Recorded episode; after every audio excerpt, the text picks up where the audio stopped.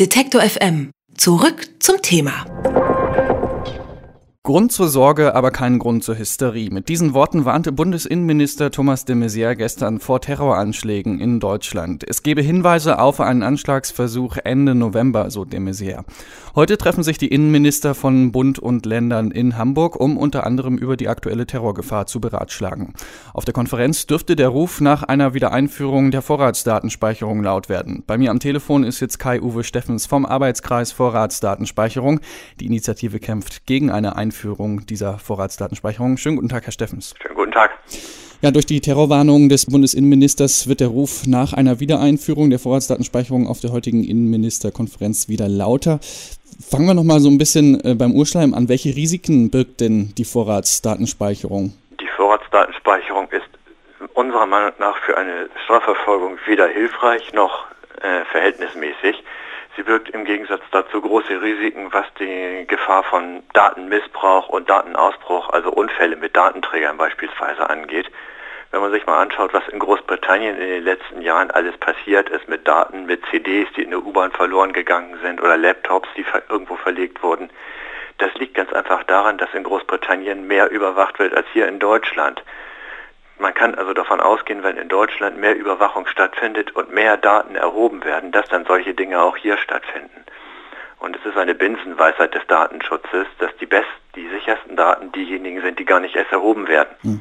Nun ist es so, dass also kurz vor der Bundesinnenministerkonferenz in Hamburg Thomas de Maizière vor Terroranschlägen in Deutschland warnt. Denken Sie, dass es zwischen den beiden Ereignissen einen Zusammenhang gibt? Ich will dem Herrn Innenminister da nichts unterstellen, aber auffallend sind diese Dinge schon. Das ist ja nicht das erste Mal, dass so eine Konstellation zu beobachten ist.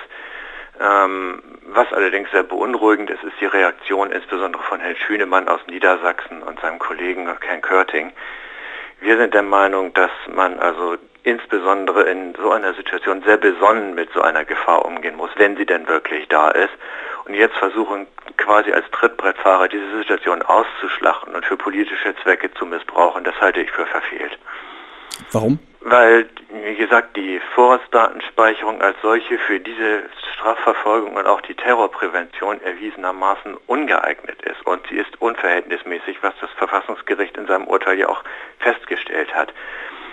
Und insofern sind wir der Meinung, dass die Innenminister vielmehr die legalen und verfassungsrechtlich unbedenklichen Möglichkeiten ausschöpfen müssen, um eine sinnvolle Terrorabwehr und Strafverfolgung wirklich durchzuführen. Wenn man sich mal anschaut, dass Polizisten beispielsweise für die Bearbeitung von Internetkriminalität schlicht und ergreifend gar keine Computer haben, mit denen sie das tun könnten, dann ist der Handlungsbedarf an einer ganz anderen Stelle, aber nicht bei verfassungsrechtlich bedenklichen Gesetzen. Hm. Wo sehen Sie sonst Handlungsbedarf? Ich sehe auf jeden Fall auch dort Handlungsbedarf, wenn es darum geht, dass die Polizisten für ihre Arbeit, wenn sie denn schon Rechner haben, nicht ausgebildet sind. Ähm, wenn man sich in anderen Bereichen anguckt, was im Bereich der Internetkriminalität so alles an Forderungen gestellt wird, Online-Durchsuchung und Stoppschilder und was es da nicht so alles gibt, es gibt sinnvolle Möglichkeiten, all das ohne Vorratsdatenspeicherung und ohne Online-Durchsuchung und ohne Stoppschilder zu machen. Die Vorschläge liegen auf dem Tisch. Wir sind auch gerne bereit, da unterstützend einzugreifen. Wir haben eine Menge Leute, die da Sachverstand haben. Aber die Reaktionen von der Politik auch und gerade aus dem Bereich der Innenminister sind sehr, sehr enttäuschend an dieser Stelle. Stattdessen werden da an Werkzeugen festgehalten und an Forderungen, die ungeeignet sind. Und da sollte ein Umdenkprozess stattfinden. Wie schätzen Sie das ein? Instrumentalisiert Thomas de Maizière jetzt die Terrorrisiken, um den Einfluss seines Ministeriums auszubauen? Bisher war der nicht gerade so als Hardliner bekannt. Hm, Herr de Maizière hat ja durchaus positive Ansätze. Also seine Enquete-Kommission, die unter seiner Leitung stattfindet zum Thema Netzpolitik, das ist durchaus schon was Vernünftiges. Da sitzen ja auch einige aus unserem Kreis mit drin. Insofern sind wir da schon, haben wir da schon eine Verbesserung im Vergleich zu seinem Amtsvorgänger. Ähm, Instrumentalisierung möchte ich auch Herrn de Maizière eigentlich nicht vorwerfen, im Gegensatz zu einigen Landesministern, wie schon erwähnt vorhin. Ähm, aber es ist schon bedenklich, was da an einigen Stellen wirklich stattfindet. Und wir würden uns wünschen, dass da wesentlich konstruktiver und auch im besonnener reagiert wird. Welche Möglichkeiten haben Sie jetzt, die Wiedereinführung der Vorratsdatenspeicherung zu verhindern? Welche Aktionen sind da geplant? Beschränken sich im Moment darauf, zunächst einmal abzuwarten, was die Evaluierung dieser EU-Richtlinie, die ja das eigentliche Fundament für die Vorratsdatenspeicherung in Deutschland ist, abzuwarten. Die EU-Kommission ist ja gerade dabei, äh, eine Evaluierung der Vorratsdatenspeicherung durchzuführen.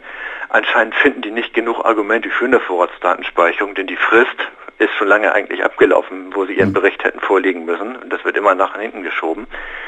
Und danach ist dann unsere Bundesjustizministerin, die ja eine entschiedene Gegnerin der Vorratsdatenspeicherung ist, aufgefordert, letztendlich das, was dann von Europa kommt, umzusetzen in deutsches Recht.